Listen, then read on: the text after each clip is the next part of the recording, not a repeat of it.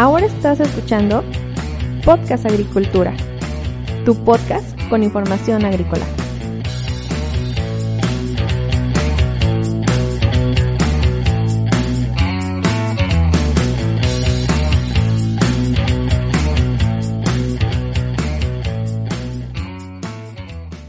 Hola, ¿qué tal? Yo soy Yolmo Axayacat y te traigo una nueva entrevista. En esta ocasión platiqué con mi amiga Laura Frías, quien es especialista en comercio internacional y quien tiene muchos conocimientos y experiencias en lo que respecta a la apertura de nuevos mercados para productos agrícolas y ganaderos. Laura se ha desarrollado principalmente en los mercados asiáticos de Japón, Corea y China y lo que te va a comentar a continuación, pues es de mucha relevancia para aquellos productores, técnicos o cualquier otra parte de una cadena de producción que esté interesada en poder exportar lo que producen a otros países. Antes de ir al audio, dos aclaraciones. La primera de ellas es, Laura estaba bastante ocupada, me hizo el favor de hacerme un espacio desde su lugar de trabajo para grabar esta entrevista y por lo tanto pues vas a escuchar algunos ruidos de fondo ahí como de oficina. Sin embargo, pues creo que el audio se oye bastante bien, eh, se alcanza a escuchar claramente todo lo que Laura nos quiere decir. El segundo punto es que durante la entrevista vamos a hacer referencia a algunas cuestiones que yo ya había platicado con Laura en una primera entrevista que le realicé. Si quieres escuchar esta otra entrevista que le realicé, la puedes escuchar en blogprofesional.com barra podcast o puedes ir a Spotify, puedes ir a Evox, a Apple Podcast y Google Podcast y buscar podcast profesional. Ahí te va a salir el otro podcast que yo tengo. Buscas el episodio 93 y ahí está el episodio que se llama Experiencia Laboral con Laura Frías.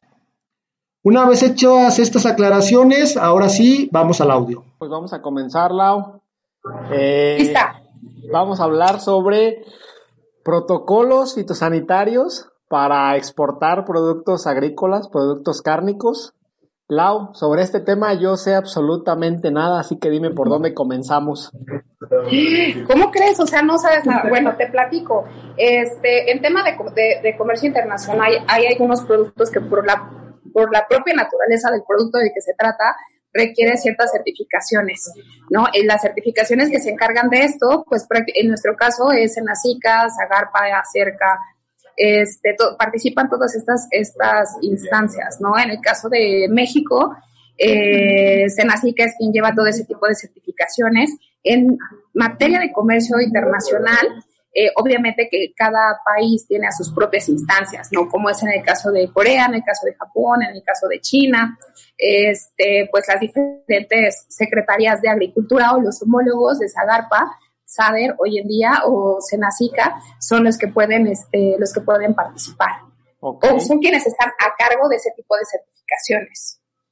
Ok, perfecto. Entonces, cuando hablamos de obtener una certificación de ese tipo, ¿por dónde comenzamos? Pues mira, hay varios pasos. Eh, yo les puedo platicar en mi, en mi, en mi, super, en mi super trayectoria. Eh, me tocó llevar la gestión en el caso de China eh, con la QIA y con las KIC, que son quienes, quienes son la contraparte de ACERCA. posteriormente en Corea con la MFD, MFDS. y pues bueno, ellos son quienes hacen todo el proceso. ¿Cómo se lleva a cabo? Hay diferentes pasos. En el caso de Corea, hay, hay productos que por la naturaleza, como les decía, requiere tener ciertas certificaciones, sobre todo para poder tener el control de plagas, ¿no? Entonces, en el caso de Corea es un protocolo que lleva ocho pasos. Se hace una, la presentación de análisis de riesgo de importación. entonces, este puede llevar de tres hasta cinco años. La verdad es que es un proceso bastante largo. Eh, todo depende de la gestión que se haga eh, y se hace a través de las embajadas y a través de las oficinas de representación de Zagarpa, bueno, Saber hoy en día, en el país del que se trate. ¿no? Entonces, por ejemplo, en el caso de Corea, para la certificación de las plantas PIB, del de sector cárnico, de carne de res, de carne de cerdo, se hace mediante la gestión de estos oficios, en donde la empresa mexicana hace una solicitud expresa a la oficina comercial de la embajada, en este caso de Corea, de Japón o de China, eh, solicitando que se haga un análisis de riesgos de importación del producto que están buscando exportar. Entonces, primero se hace esta solicitud, después se hace un inicio, este, bueno, se inicia el análisis de riesgo de importación. Posterior a eso vienen los, vienen eh, los certificadores o los representantes, en este caso del MFDC de Corea a México, revisan las plantas, hacen una inspección, todo, todo, todo, todo, ahora sí que todo súper completo para posteriormente emitir un dictamen. En este dictamen ellos van a decir, ¿sabes qué? Yo encontré que hay este tipo de riesgos en las plantas, en la, en la planta mexicana, este, yo encontré que se necesita este tipo de adecuación. ahora, ahora sí que hacen todos sus tipos de solicitudes. Posteriormente a esta entrega de resultados, la empresa mexicana está obligada a dar, a hacer las adecuaciones necesarias para emitir eh, nuevamente un oficio en donde de una manera, ¿cómo se dice? Este, o sea, eh, tiene que presentar evidencia de que ya implementaron las, eh, las modificaciones solicitadas por la instancia del país del que se trate eh, para que nuevamente la instancia o la contraparte de Senacica en Japón, en Corea, en China, y te hablo mucho de estos países porque son países, sobre todo los asiáticos, son los que tienen mucho este tipo de solicitudes. Eh, y, por, y, por, decirte algo, hoy en día en el caso de Corea, los países que están permitidos o las frutas que están permitidas para ingresar sin la necesidad de este protocolo fitosanitario es el aguacate, la piña, el plátano, el coco, el limón persa. No, y el limón persa, por ejemplo, nos llevó seis años, o unos seis años. La carne de res y de cerdo empezó desde aquellos años del 87-97, fueron como 10 años, o sea, sí requirió eh, muchos años de gestión. Ya sé que puede sonar con mucho, pero sí fueron más de 5 años de cajón en todos los casos en donde se lleva esta gestión, porque eh, imagínate, eh, en principio se hace la gestión para que pueda darse la autorización al producto como tal, pero posterior a eso se tiene que hacer la gestión por planta para que pueda exportar esa planta al país destino. Por eso es de que la exportación de la carne de cerdo y de la carne de res a China fue un súper logro. Que algo bien importante que quiero dejar como muy claro es que la voluntad política lo hace todo. O sea, en el caso de China, me tocó vivirlo en el 2012-2013, que prácticamente fue por decisión y por la buena comunicación que hubo entre el presidente Xi Jinping y el presidente Peña Nieto, que dijeron, ¿saben qué? Se abre el protocolo y se logra eh, el aterrizaje o la liberación de estos productos, en el caso del tequila, de las berries, este, se aceleró y te lo juro, en dos meses ya estaban, o sea, ya, ya estaban literal así buscando de ver qué plantas son las que quieren exportar a China. Y es curioso porque antes de eso, en el 2010, lo único que exportaba México a China, imagínate el mercado de China, ¿no? Dimensionemos el mercado de China. Lo único que se exportaba literal era harina de pescado. Entonces, imagínate el mercado que estábamos dejando fuera o que estábamos desperdiciando. Claro. Entonces, a raíz de eso, la verdad es de que la gestión que hizo el gobierno mexicano a través de la Agencia de Promoción en su momento Pro México, alma mater, a quien amo y a quien dediqué 10 años de mi vida, este, pues fue muy buena, fue, fue maravillosa porque pues obviamente no, no solo logramos la apertura de productos icónicos que hoy en día están súper posicionados en el mercado asiático, sino que también logramos que ese tipo de resultados y ese tipo de, de beneficios llegaran a impactar en un sector tan sensible como lo es el sector agrícola, ¿no? Entonces, eh, posterior a ello y a, a, esa buena voluntad política, es impresionante pero este, pero bueno, incluso el gobierno mexicano a través de, de, de, la, de la aerolínea Aero, bueno, Aeroméxico se gestionó un vuelo directo para que las ferries, en este caso que salían de Jalisco, pudieran llegar y llegar a, hasta el centro de China, ¿no? El corazón de China. Entonces, la verdad es que fue algo súper súper bonito eh, y, y, bueno, en este sentido es que vale la pena iniciar esta gestión, llevar esta gestión y sobre todo echar mano también de las autoridades que tenemos en los, en, los países destino a través de las embajadas para seguir ampliando estos mercados, sobre todo de estos productos. Por ejemplo, en el caso de Corea, te platicaba, hoy en día tenemos algunas frutas en proceso, como es la uva de mesa, la calabaza cabocha, el mango, la toronja y la naranja. Entonces, que son productos que allá por, obviamente por el tema geográfico y por obviamente el tema de clima, pues no se dan. Entonces es súper importante que México realmente aproveche estas oportunidades. Hoy en día ante la desaparición de ProMéxico, eh, la verdad es que hay, hay, hay países como los de la Alianza, dígase Perú, Chile, Colombia, que nos han estado ganando este mercado. Hoy en día encuentras al mango de, de Perú muy bien posicionado en Corea. No encuentras al aguacate de, de, Chile, no, bueno, también de, Perú y de Chile, que ya está entrando a, a, Corea, cuando antes era México quien estaba como dominando en ese, en ese sentido, ¿no? Entonces, vale mucho la pena que los exportadores o los productores de este tipo de productos agrícolas echen mano y busquen apertura de los, de los mercados. Siempre cumpliendo con las normas. Muy bien. Lau, aquí tengo una pregunta. Eh, y no sé qué tan eh, oportuna sea, porque como te digo, no sé mucho del tema. Cuando se abre un mercado, por ejemplo, en este caso, estos que está, por ejemplo, la naranja está eh, ahorita abriéndose en China. Una vez que se abre el mercado, ¿se queda abierto por siempre o hay, hay temporalidades o de qué estamos hablando? Mira, normalmente se emite un, se emite un, este, un dictamen en donde vienen las características bajo las cuales se abre. Siempre hay se marca una periodicidad. Entonces, por ejemplo, en el caso de limón persa, ¿no? Que fue el último que me tocó gestionar a mí, eh, se estableció que iba a ser cada siete años esta revisión o cada seis años, ¿no? En donde se iba a estar haciendo esta revisión continua. Porque, como te digo, una vez que se abre el mercado para ese producto en específico queda abierto para el producto, para ese país. No obstante, las plantas TIP tienen la obligación de estar actualizando sus certificaciones, de estar dando prueba de que cuentan todavía con las, con, las características solicitadas por el mercado destino para poder contar con ese tipo de, de, certificaciones tal cual. Ok. ¿Qué, es una planta TIF nada más para, si me haces la mención? Ay, espérame, sí. Bueno, es que son las plantas procesadoras. Hay plantas procesadoras, por ejemplo, en el caso de, la carne de cerdo y de la carne de res, este, hay plantas que son procesadoras y otras que son empacadoras. O sea, es, la, es la, el tipo de, planta que se, que se le asigna. Pero TIP ya es cuando ya tiene una certificación dada por Senacica, ah, en el caso de, de México. Perfecto. Lau, y si yo soy un productor de algún cultivo, eh, un cultivo que yo quiera, digamos, exportar, ¿cómo empiezo? O sea, digamos que a lo mejor no soy un productor solo, sino que soy una zona productora. ¿Cómo empiezo a exportar? Por ejemplo, como lo hicimos en el caso del tomate, ¿no? El sistema producto tomate en su momento eh, se hizo la gestión para que pudieran exportar como sistema producto tomate a Canadá. Este, en este caso, pues fue a través de una una cadena, la integración de la cadena de proveeduría, eh, de producción, perdón, en donde prácticamente se estandarizaron los, los, los estándares de calidad de, todo, de todos los productores para poder exportar a un mismo mercado, ¿no? En el caso de, no sé, pensemos, ¿no? De que tú dijeras, yo soy productor de uva de mesa de Baja California, ¿no? Y quiero exportar a, a Corea, que es el caso, en esta, en esta situación y dado que es un proceso que ya inició y que ya arrancó, eh, lo que tienen que hacer en principio es, bueno, primero tener la certeza de que no tiene ningún tipo de, plagas o ningún tipo de riesgo sanitario, ingresar una solicitud a través de la Oficina Estatal de eh, Senacica en el estado del que corresponda y expresar el deseo por exportar al país del que se trate, digas de China, Corea, Japón, ¿no? Por decir algunos. Una vez que se hace esto, el oficial de la, de la Oficina Estatal de Senacica emite una solicitud ante la oficina central de, de Saber.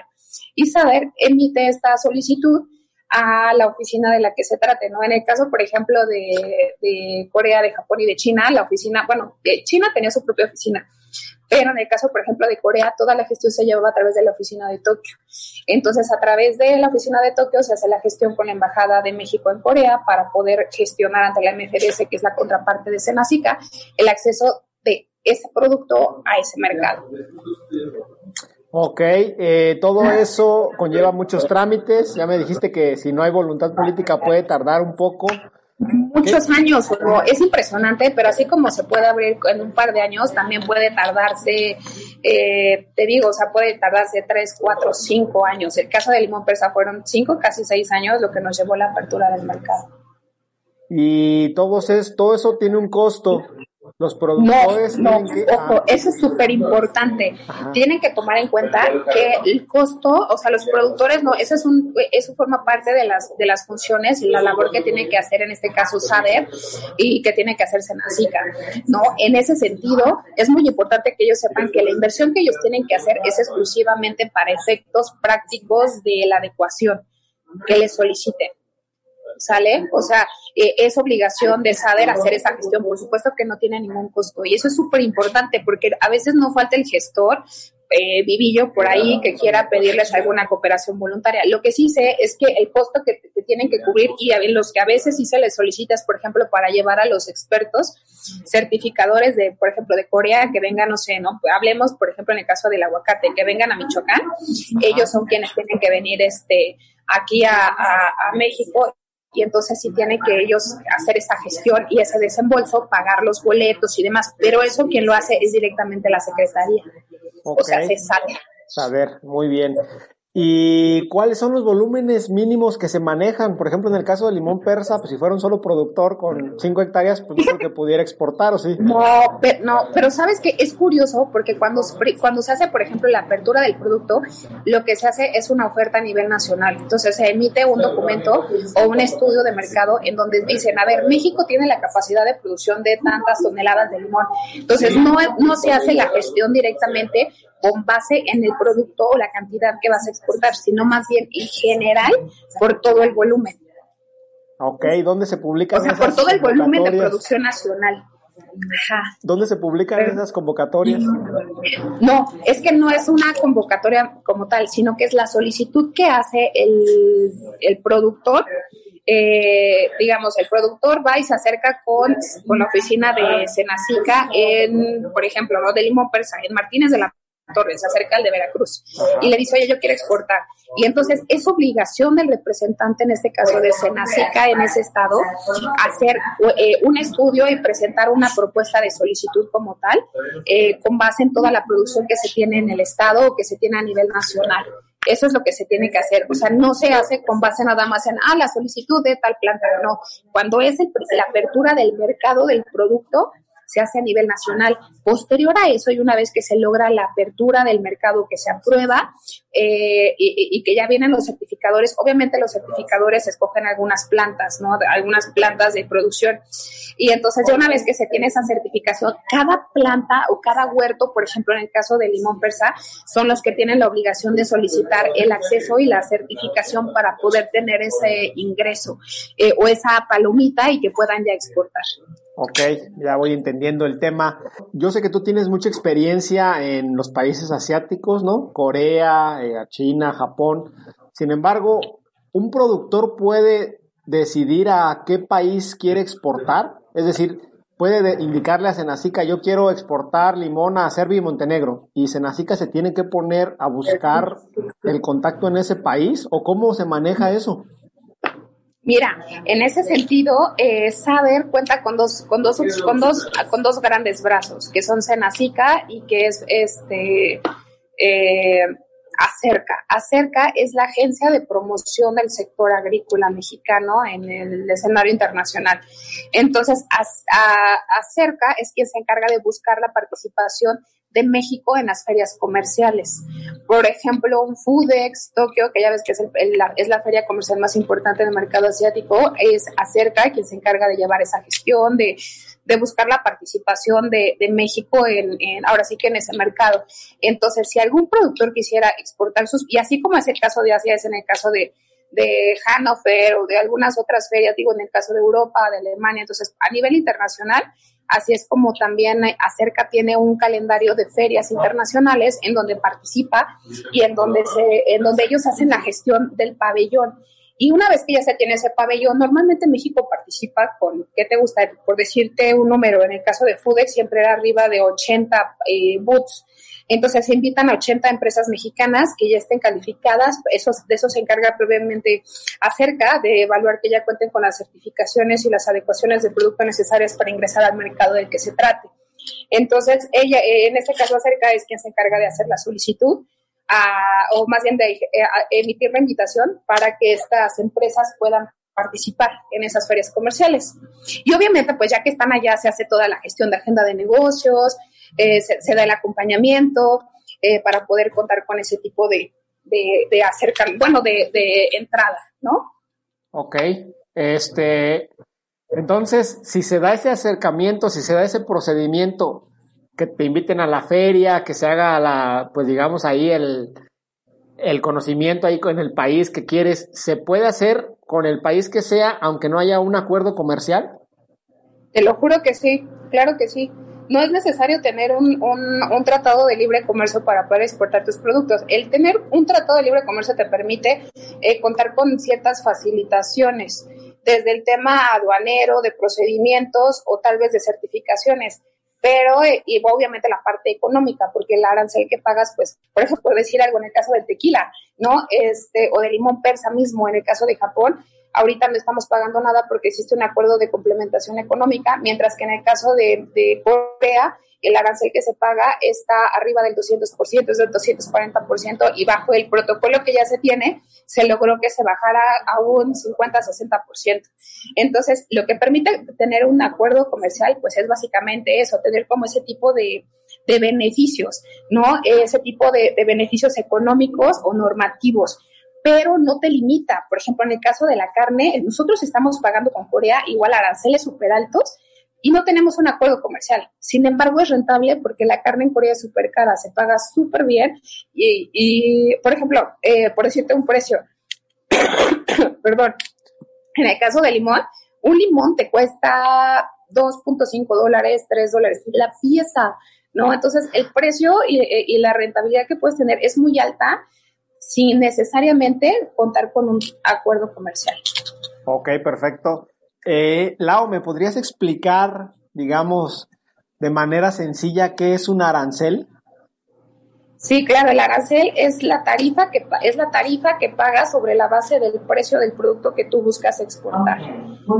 Entonces, eso es lo que tú este lo que tú lo que tú tienes que pagar para poder tener el acceso a ese mercado. Bueno, aprovechando que tú eres especialista en comercio internacional, a ver, tengo aquí una pregunta que creo que tú me puedes responder. La pregunta del millón, venga. Exactamente. Eh, ¿Qué son las, qué son los acuerdos antidumping o qué es esto del dumping que de repente Estados Unidos quiere hacerle al tomate mexicano, ahora parece que a la frambuesa? ¿A, qué nos estamos refiriendo? Por el tema de la SUD. Mira, básicamente son, son eh, ¿cómo decirlo? Son, son, son eh, medidas proteccionistas que la verdad también a veces busca implementar ciertos mercados. En el caso de Estados Unidos, eh, cuando hace ese tipo de medidas es porque busca proteger su, su ¿cómo decirlo? Su, su industria nacional. ¿No? Entonces, ellos alegan que hay algún tipo de subsidio que se está dando al producto que se está buscando exportar e ingresar a su mercado y lo manejan como una medida antidumping. Esto con la finalidad de que se, se ponga cierta restricción a través de la Organización Mundial de Comercio y para México, para limitar, reducir o en todo caso cerrar el mercado de, en este caso de Estados Unidos, de ese producto al momento de generar su exportación. Son medidas proteccionistas prácticamente y son salvaguardas que busca poner el mercado del que se, o sea, que busca eh, o que mete ese tipo de, de, solicitudes este, para poder o buscar la medida de proteger su industria nacional. Muchas veces lo hacen en realidad como una medida eh, de defensa, por ejemplo, eh, en, por aquellos años 90 lo hicieron en el caso del atún, decían que México estaba también matando delfines al momento de que estaba cazando el atún para poder exportar a Estados Unidos. Son medidas que, que, utilizan simplemente para poder proteger de alguna manera su industria nacional. Ok, pero... Pueden o no ser reales, ¿eh? Ojo, eso sí es súper importante. Pueden o no ser reales y obviamente el tema es que una vez que las meten, se tiene que iniciar un proceso en donde pues obviamente en este caso a México o a los productores de ese producto del que se trate tiene que hacer toda la gestión a la Organización Mundial de Comercio para probar que no están haciendo o ejerciendo esas medidas anti-dumping o dumping. Ok, dos preguntas. Primera, ¿nuestro país tiene alguna medida de este tipo con algún otro país? Ahorita, ahorita no sabría, obviamente pues sí, sí, sí, sí las tenían, pero ahorita, ahorita no sabría decirte de alguna en, en específico. Lo, que, lo que sí hace México, bueno, como tal en el, en el caso de, del dumping, este, sí se vio, o bueno, sí fue señalado cuando intentó vender algunos productos por abajo del precio, pero digo, yendo eh, en un tema muy práctico, lo hace también el país o tiene mucho que ver con la devaluación del, del peso. O sea, depende de la coyuntura internacional que se esté viviendo en ese momento a nivel México. ¿No? O a nivel mundial. Entonces, no necesariamente es una medida eh, puesta o aplicada por los productores, sino que a veces es meramente coyuntural. No obstante, pues obviamente el país al que tú estás buscando exportar, pues busca las medidas de, o busca la forma de salvaguardarse y mete este tipo de solicitudes o de demandas, por así decirlo, ante la Organización Mundial del Comercio. Ok, este, ¿no estaban todas estas cuestiones eh, de, de, no meter cosas antidumping en el nuevo Tratado de Libre Comercio, en el TEMEC, no estaban consideradas como que uno de los puntos para firmarlo era que no hubiera este tipo de cuestiones?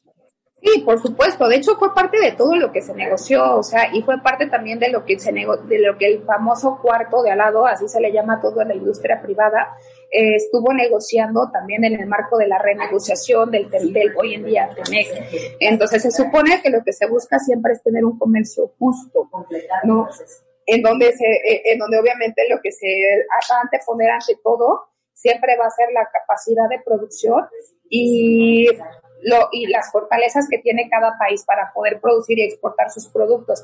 Lo que se busca al decir comercio justo es que haya una competitividad sana, que no haya como algún tipo de, de ayuda adicional o sobreayuda hacia los productores que les permita tener algún tipo de competitividad muy por encima del otro país o de, bueno, de sus contrapartes en el país al que se busca exportar eh, de alguna manera, pues, ilegal, por así decirlo. A ver, este, aquí quiero meterme un poquito más en este tema y quiero saber tú qué piensas.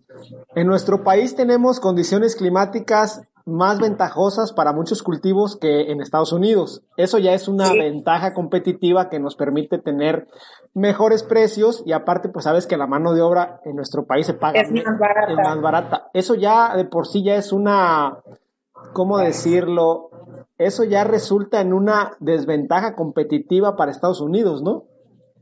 Y para el resto del mundo, ¿eh? O sea, no te creas, también así lo están viendo. O sea, imagínate Japón, que es como un país tan chiquito en donde su, su, también su, su orografía, pues, y la forma eh, topográfica que tiene, bendito Chapín, no le permite, obviamente no le permite tener ciertos tipos de cultivos.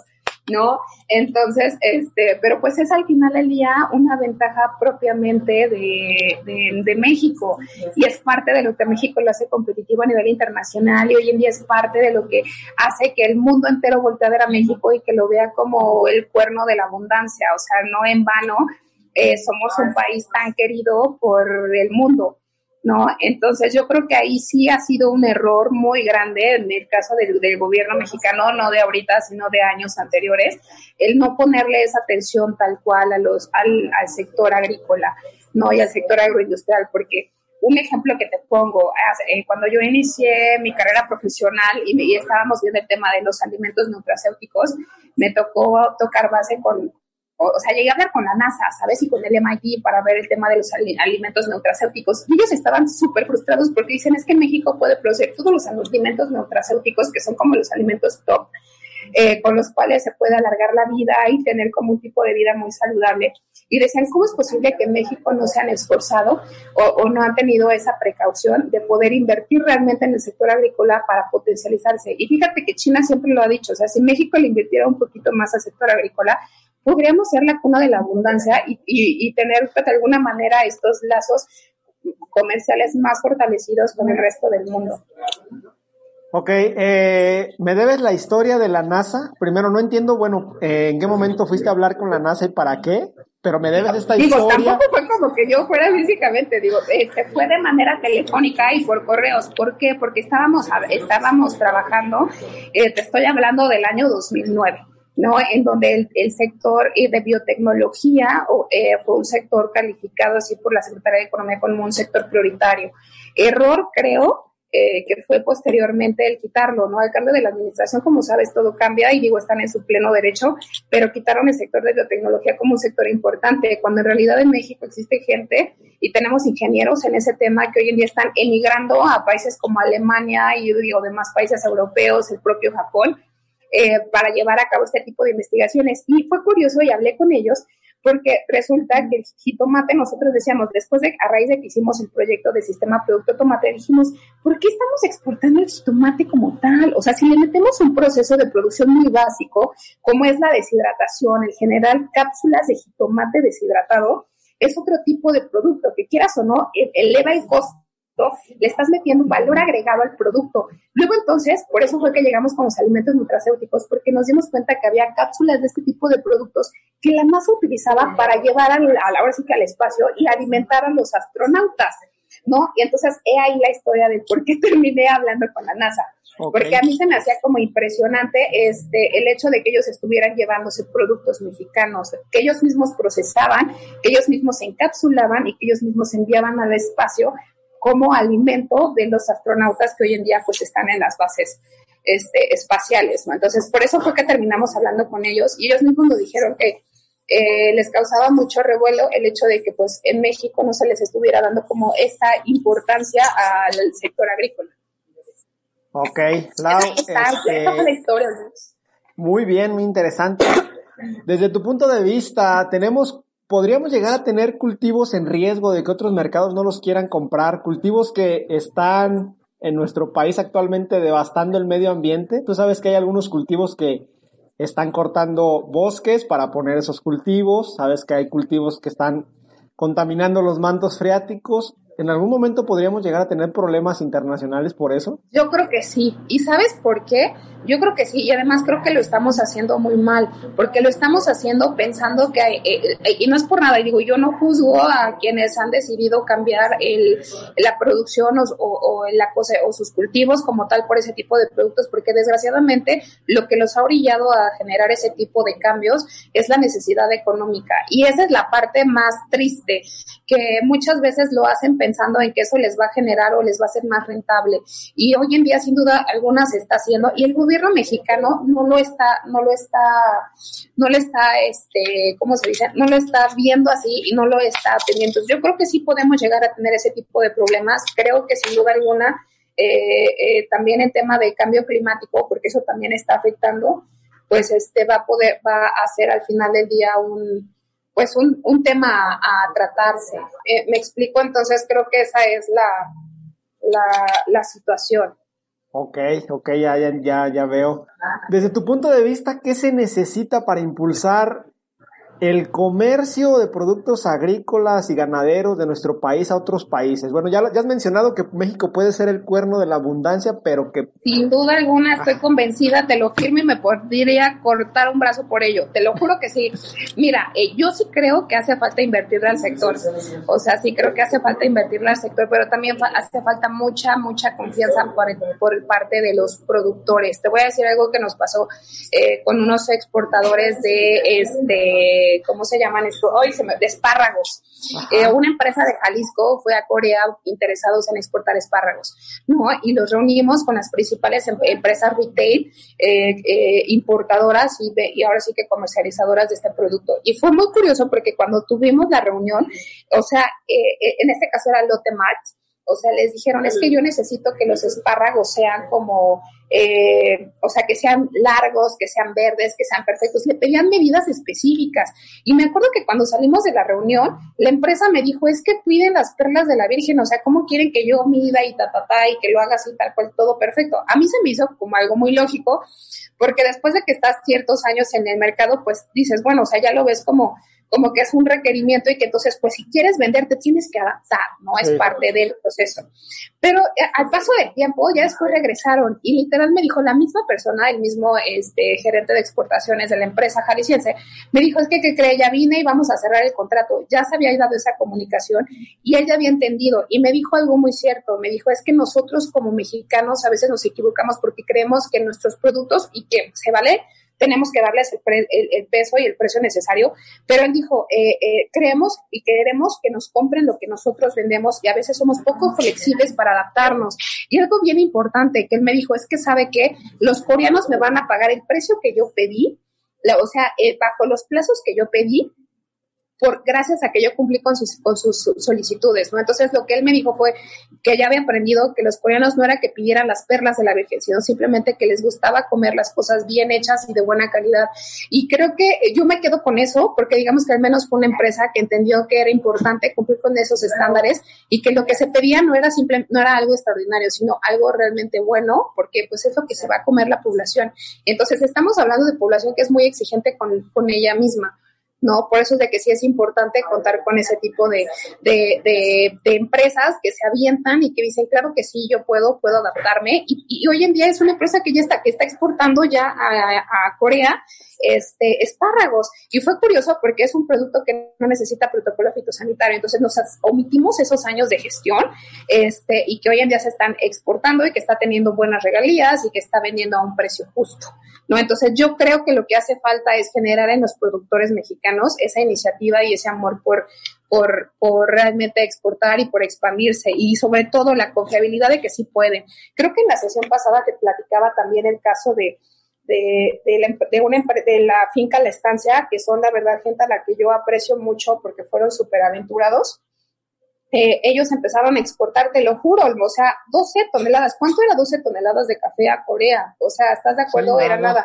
Y empezaron así y hoy en día están exportando, este, pues ahora sí que el triple de esa cantidad al mismo mercado eh, y, y, están creciendo y ya son ellos los, los, ahora sí que están vendiendo toda su producción a este, a este, a esta empresa este, coreana, ¿no? Entonces, a lo que voy es de que a veces no te tienes que limitar o pensar que la cantidad que puedes exportar es muy poca. Si tienes la cantidad y la calidad, si tienes la calidad, aviéntate, o sea, busca la manera, no pasa nada. Hay empresas que están exportando, te lo juro, a través de DHL. O sea, la limitación a veces es más aquí que lo que realmente, o sea, puede ser tu, tu producto, ¿no? Y yo creo que sí vale la pena buscar eso y sobre todo hacer que el gobierno voltee a ver el sector. Creo que eso es algo bien importante. Y hoy en día algo que a mí me gusta y que aplaudo es que la administración actual, a la gente que tiene en saber, te lo juro porque lo vi, los conozco, o sea, son gente chapinguera. Eso me encanta y me llena el corazón. o sea, porque ahí es en donde tienen que estar, ¿sabes? Anteriormente había ingenieros, digo, de tema mecánico o así. Hoy en día son gente que realmente les sabe al sector. El tema es de que le saben al sector, pero tal vez en el tema comercial o en, ese, o en esa visión de, de, de apertura tal vez están un poco cerrados. No pasa nada, yo creo que estamos en el camino y creo que estamos, pues, o sea, esperemos que pues, vayan cambiando un poco esa visión, pero creo que sí es importante que sea también iniciativa de los productores el querer exportar, el querer salir y el querer darse cuenta de que el mundo es demasiado grande, no es solo México. México o sea, es lo más hermoso que hay en el mundo, pero no es lo único. ¿Estás de acuerdo? Estoy de acuerdo, Lau, pero oye, este, mira, entiendo muy bien lo que comentas y, y, y ese punto de que los coreanos pueden exigir porque quieren alimentar a bien a su población, estoy completamente de acuerdo, pero en nuestro país comemos cualquier cosa. O sea, no tenemos. Y eso está mal, no, no tenemos este estándar de decir, no voy a comprar este producto agrícola si no está de tal calidad, ¿cierto? Sí, y te lo juro que eso está mal. ¿Y sabes por qué? Y te voy a decir algo que, nos pasa, por ejemplo, con China. Con China el trámite, eh, eh, eh, eh, perdón, con China eso también nos está pasando. Con China no, el problema que tenemos con China es que no nos hemos sentado a negociar el tú a tú. o sea, nos emocionamos y porque es China, porque es muy grande y whatever. Creemos que le tenemos que dar prioridad. China, a donde manda los productos de alta calidad es Europa. O sea, los productos que entran a México es como la de calidad número 5. O sea, lo que llega de Europa es número uno, ya sabes. Entonces, y ahí yo creo que sí ha sido un error también muy grande eh, de las autoridades de no sentarse a exigir que realmente lo que entre sea de calidad. Que por otro lado también son muy inteligentes. Hoy en día hay telas chinas que están entrando a México pagando el 500% de arancel y aún así les es rentable, ¿no? Entonces digo, o sea, está bien, este, creo que vale la pena este, eh, eh, el analizar las oportunidades que, se ofrecen los diferentes mercados y nuestros productos mexicanos, pero sí es muy justo exigir que a los productos mexicanos se les dé el lugar que tienen en el escenario internacional y sobre todo que México exija un trato justo, ¿sabes? O sea, pero pues eso también tiene mucho que ver con la, con, la población y con los productores, porque al final del día a mí me tocaba hablar también con productores que te decían, no, pues es que cómo, no, pues es que mis productos no. Si tú no crees en tu producto y si tú no crees en lo que estás vendiendo, no vas a vender nada. Entonces, y tampoco lo vas a defender. Entonces, por ese lado creo que sí hay mucha área de oportunidad. Oye, pero ¿cómo, ¿cómo instalar en nuestro país una cultura de exigir mejor calidad? Porque incluso en nuestro país, lo que es de mejor calidad se va a lo mejor a Walmart, a Costco, la segunda calidad se va a, no sé, a los restaurantes, la tercera se va a la central de abastos. Y la mayoría terminamos comiendo cuarta, quinta calidad es que eso está mal. Y, fíjate que ahí es, ahí es en donde está el gran error, que digo, si nosotros mismos, y yo, a mí me ha tocado ver, ¿no? A productores, porque mi papá es de Guanajuato, tú lo sabes. Y entonces toda esa gente que produce frijol, que produce maíz, exactamente te dice, no, pues es que yo ya negocié con Guadalajara, yo ya negocié con no sé quién. Este, y entonces es cuando dices, desafortunadamente, lo que tenemos que exigir como país es que haya un apoyo realmente al campo, que haya una inversión real al campo, porque creo que de ahí parte. Hoy en día la población si no tiene para comer, obviamente le, no le va a importar el tener que vender su mejor calidad a una empresa transnacional. Lo va a hacer porque tienen niños que alimentar, ¿sabes? Entonces creo que esa es la parte en donde eh, yo sí creo que la gente y los, los, en este caso la gente preparada, como tú, como de ahí yo, eh, o sea, como tú, como yo, como, nosotros, o sea, como nosotros, como todos esos chapingueros que, que, que, que, tienen esa capacitación para exigirlo, tienen que hacerlo. O sea, a nosotros nos toca alzar la voz desde nuestra trinchera. ¿Me explico? Creo que eso es un básico. Excelente, Lau, estoy de acuerdo contigo. Justamente, ya nos comentaste sobre cómo se puede, digamos, abrir un mercado internacional para un producto agrícola y ganadero. Ya nos comentaste algunos de los requisitos, los procedimientos. ¿Tú realmente recomendarías a los productores nacionales exportar sus productos y exportarlos hasta el otro lado del mundo? ¿O los invitarías a, a buscar un mercado más nacional? Mira, yo la verdad, y, con base en lo que te platicaba hace rato, los, el exportar, porque es una, es una, de hecho es una pregunta que nos hacen muchas veces cuando llegan las empresas a participar en las ferias, ¿no? Este, eh, eh, por ejemplo, en Seúl Food and Hotel, ¿no? Que es como el tipo Foodex, pero para el caso de Corea. Y yo sí creo que sí vale la pena aventurarse, porque muchas veces el mercado, eh, o más bien porque muchas veces cuentas con el producto para el mercado meta y simplemente el no aventurarte o el no atreverte a intentar ingresar a ese mercado hace que pierdas una oportunidad que es que es muy muy muy que puede ser muy muy rentable. Lo que te decía por ejemplo en el caso del limón no que tal vez que, que tal vez si no se hubieran aventurado esos productores de limón persa a buscar exportar al mercado coreano se hubieran perdido de un mercado que te paga el limón a un buen precio y que realmente, eh, eh, eh, o sea, que ya cuentas con el acceso o ya tienes el, el, la apertura del producto para exportar, ¿no? Entonces, de hecho ha sido un tema porque a veces tocamos base con productores, por ejemplo, del, agua, del aguacate, ¿no? Nos ha pasado que teniendo ya el comprador que está buscando cantidades obviamente muy grandes de aguacate, llegamos con la, a la PEAM a Michoacán y nos dicen es que, ¿qué creen? Ya tengo toda mi venta comprometida por Estados Unidos. Y la verdad es de que el hecho de adecuar o de adaptar mis etiquetas, mis empaques a un idioma desconocido, dígase el chino, el japonés o el coreano, a veces es una limitación mental tan grande, te lo juro, que dices, pero si te van a pagar el producto mejor, o sea, vas a tener una venta asegurada eh, por los siguientes cinco años o más, ¿no? Pero a veces simplemente es un tema de limitación, de decir, no, yo mejor aquí cerquita, es como, como esa ideología de que dices, no, pues ¿para qué me voy de mi pueblito si aquí ya tengo todo? Te lo juro, yo amo los pueblos, tú sabes que yo amo los pueblos y amo pueblear, pero te lo juro que a veces es una limitación como tan mental que sí llega a ser como un poquito frustrante, bueno, en mi caso como, como promotora de comercio, o sea, sí llega a ser así como de, híjole, hay veces que te quieres meter en la cabeza de los productores y, y tratar de transmitirles que no los vas a soltar, que tú vas a estar con ellos, que vas a estar ahí para ayudarles, para traducirles lo que necesiten, pero pues a veces simplemente es parte de su idiosincrasia, ¿no? El decir, no, pues para qué me aventuro, mejor lo vendo aquí o se lo vendo a mi, a, por, decir algo, ¿no? A la central de abastos de aquí de, del estado, porque pues es más fácil, porque pues ya lo conozco, este, entonces te digo, son limitaciones que uno tiene, pero demasiado, demasiado mentales, que a veces no tiene nada que ver con la rentabilidad o el precio del producto. Entonces yo creo que sí vale la pena aventurarse, sin duda alguna, En el sector cárnico, por ejemplo, y era lo que te platicaba hace rato, en el caso de Corea se pagan aranceles muy caros. Y fíjate que es curioso porque hay países, por ejemplo Chile o Colombia, que ya tienen un acuerdo comercial entre México y Corea, en donde la desgrabación arancelaria es tan lenta, Olmo.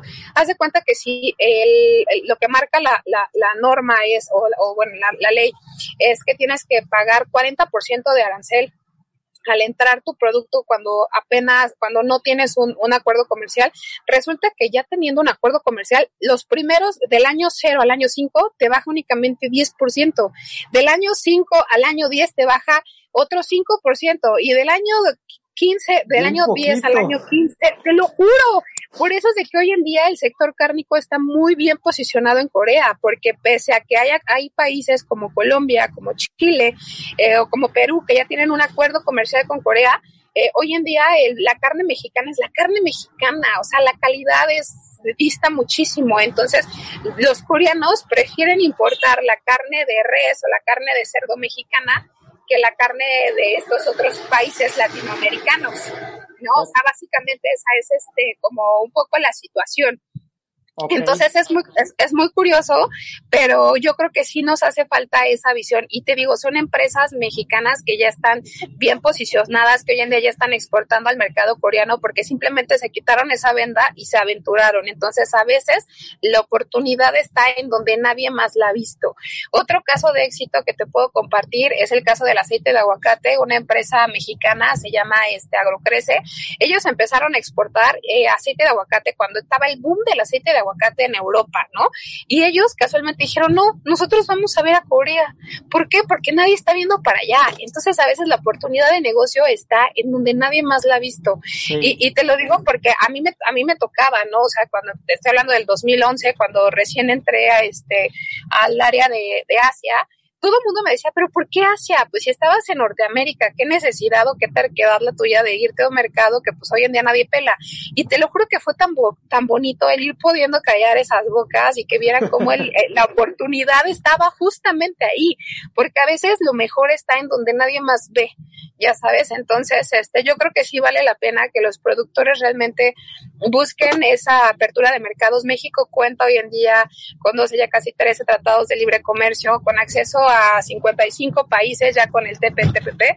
Entonces, este, que vale mucho la pena que puedan realmente analizar las oportunidades que, que, que nuestras eh, alianzas comerciales ofrecen y poder evaluar oportunidades que tal vez nadie más ha visto, ¿no? Por ejemplo, hoy en día ya tenemos acceso a Brunei, ¿no? Este, no sé, a mercados que tal vez tú dijeras, ¿y eso como dónde está, no?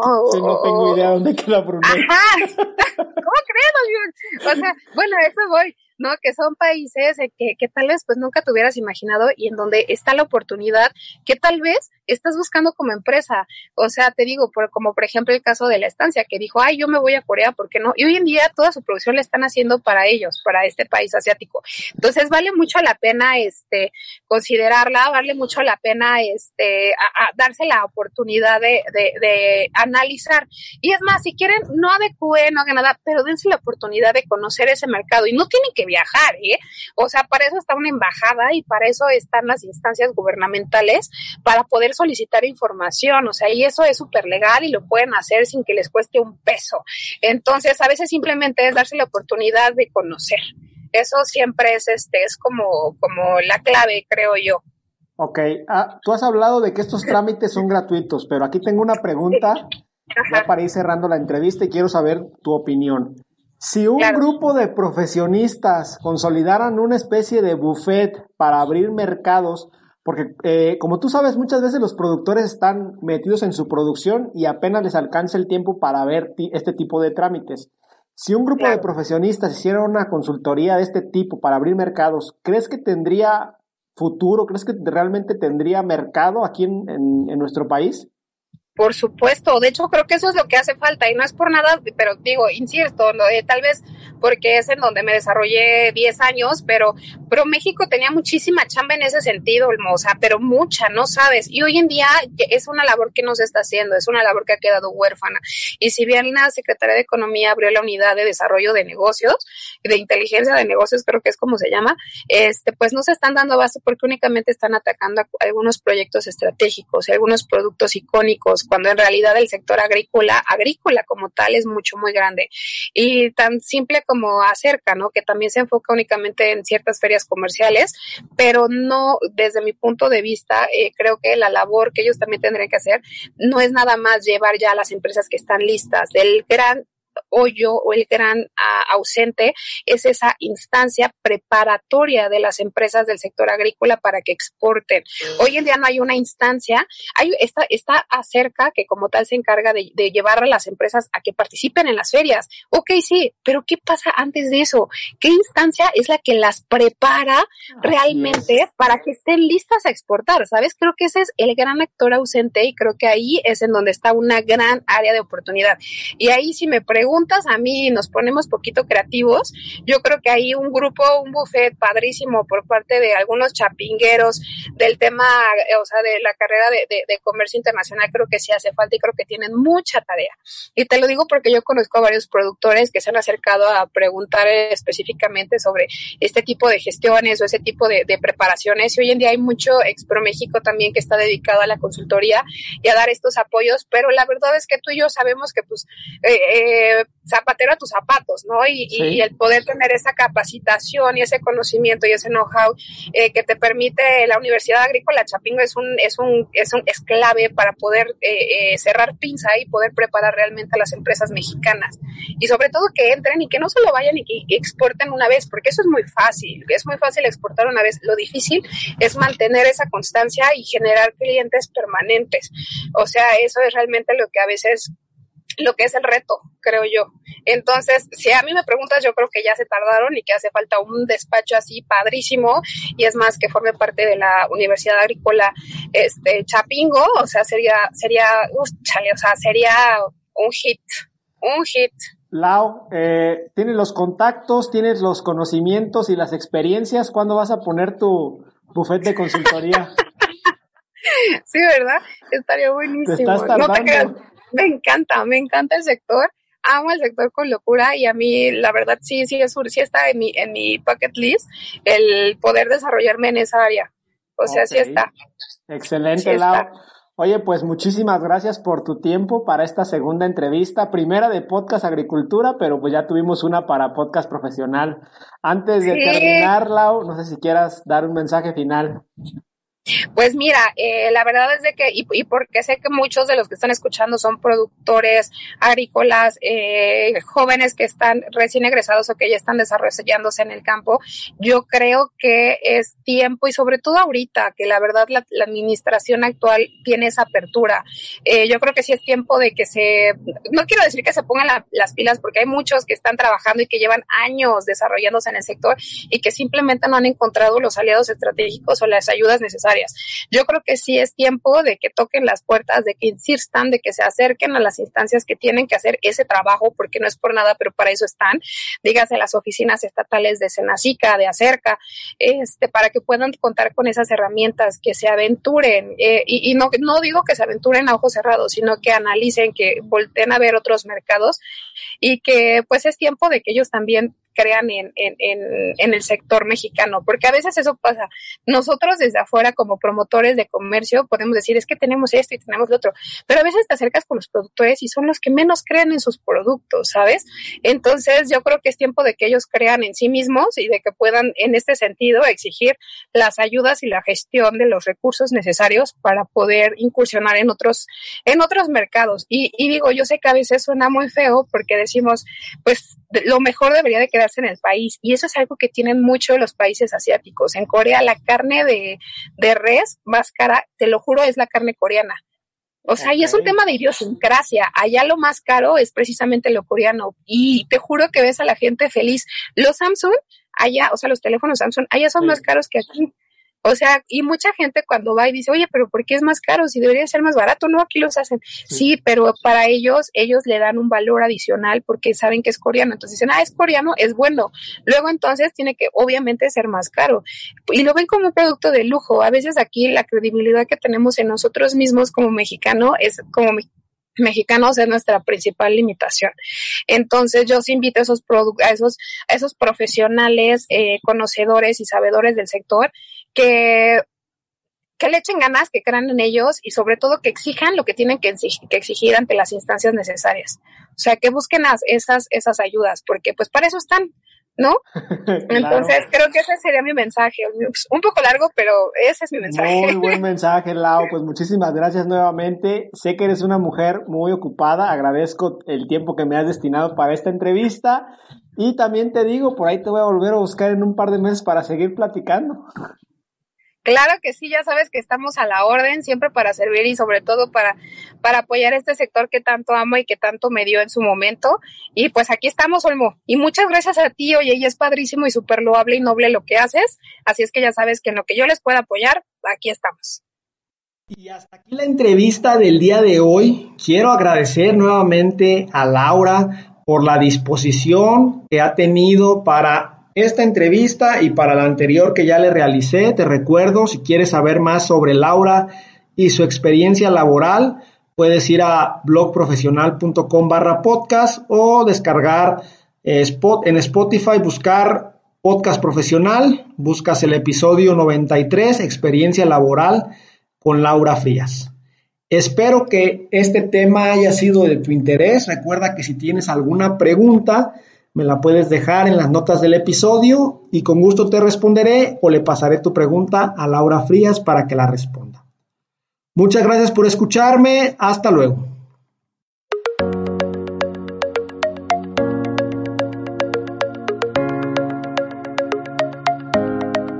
Hemos llegado al final de este episodio. Muchas gracias por escuchar Podcast Agricultura.